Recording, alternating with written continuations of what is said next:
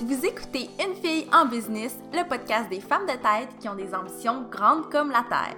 Je suis Mélissa Lévesque et c'est avec grand plaisir que je vous parle d'entrepreneuriat, de girl power et de motivation dans un nouvel épisode de podcast chaque semaine.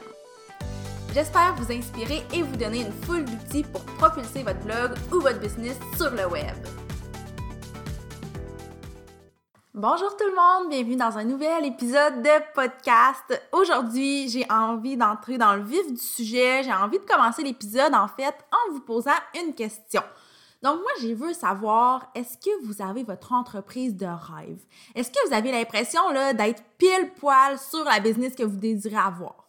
Moi, en discutant avec mon amie Amélie Riendo, qui est aussi une entrepreneur, ben, j'ai réalisé que même si même si je m'épanouis beaucoup dans mon entreprise, j'ai pas encore mon entreprise de rêve. Puis c'est cette réflexion-là que j'ai envie de vous partager aujourd'hui parce que ça m'a pris un peu de cours de réaliser ça et ça m'a amené à avoir différentes réflexions. En fait, je crois maintenant que j'ai réfléchi à ça, qu'une entreprise saine et viable, c'est une entreprise qui évolue au quotidien.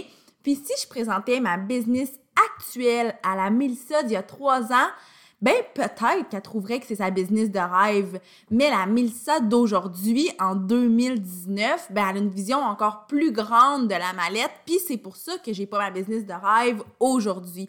Tu sais, en mai 2019, si on me demande à quoi ressemble ma business de rêve, ben je dirais qu'elle est plus équilibrée, plus balancée, elle serait plus alignée, plus authentique dans le sens où j'aimerais que mon offre me ressemble encore plus. J'aimerais aussi que mon offre soit encore plus alignée avec ma mission parce que je vois encore un petit fossé qui se creuse entre les deux et ça m'énerve vraiment beaucoup. Une autre chose que j'aimerais dans ma business de rêve, c'est que mon propos soit plus clair, puis je sais que j'ai aussi un très gros travail à faire pour le simplifier. Puis des fois, tout ça, ça me complexe parce que je me dis, j'ai pas ma business de rêve et c'est pas normal parce que c'est ce sur quoi je travaille à tous les jours. Mais en fait, euh, ce que je constate, et je l'ai dit au début, c'est que c'est normal qu'une entreprise évolue et qu'elle soit pas parfaite dès le jour 1 et même au jour 100, au jour 1000, au jour 70 000.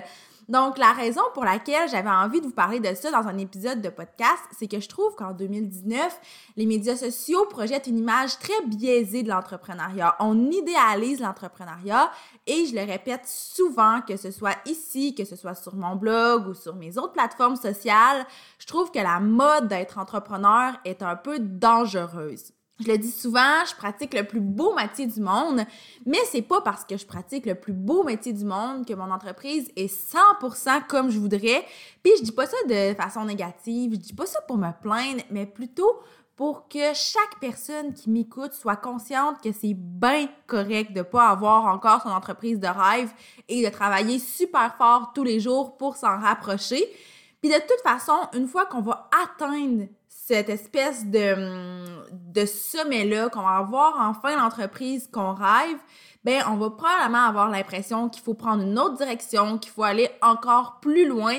Puis, à mon avis, ben c'est ça l'entrepreneuriat. Que j'ai envie qu'on fasse ensemble avec ce court épisode de podcast-là, c'est qu'on prenne un engagement tout le monde ensemble, que ce soit vous qui m'écoutiez ou moi qui vous parle. Je pense qu'on a tous le même engagement à prendre et je veux qu'on prenne du temps pour mettre sur papier notre vision de notre entreprise de rêve. Parce qu'avoir une bonne idée d'où on s'en va et de ce qu'on désire, c'est vraiment pas suffisant à mon avis. Et personnellement, la dernière fois que j'ai mis sur papier ma vision, j'ai écrit une bonne vingtaine de pages dans un cahier Canada et la vision de mon entreprise, la vision de la vie à laquelle j'aspire, c'est quelque chose de très complexe et ça devrait être la même chose pour vous. Et c'est pas complexe dans le sens que c'est compliqué, mais c'est complexe parce qu'on veut un maximum de clarté, on veut connaître notre vision dans les moindres détails. Donc, c'est vraiment le défi que je vous lance, d'écrire tout ça. Et moi, de mon côté, je m'engage à le faire aussi, même si je l'ai fait l'année dernière, parce que je sais que mes objectifs ont changé, je sais que ma mission a évolué, que ma vision a énormément grandi, que mon message s'est clarifié et qui mérite encore d'être clarifié.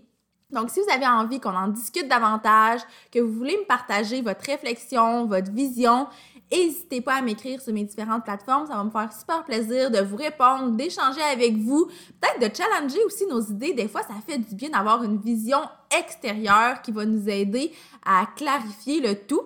Et sur ce, ben moi, je vous retiens pas plus longtemps, je vous laisse à votre petit devoir et on se reparle la semaine prochaine pour un nouvel épisode de podcast.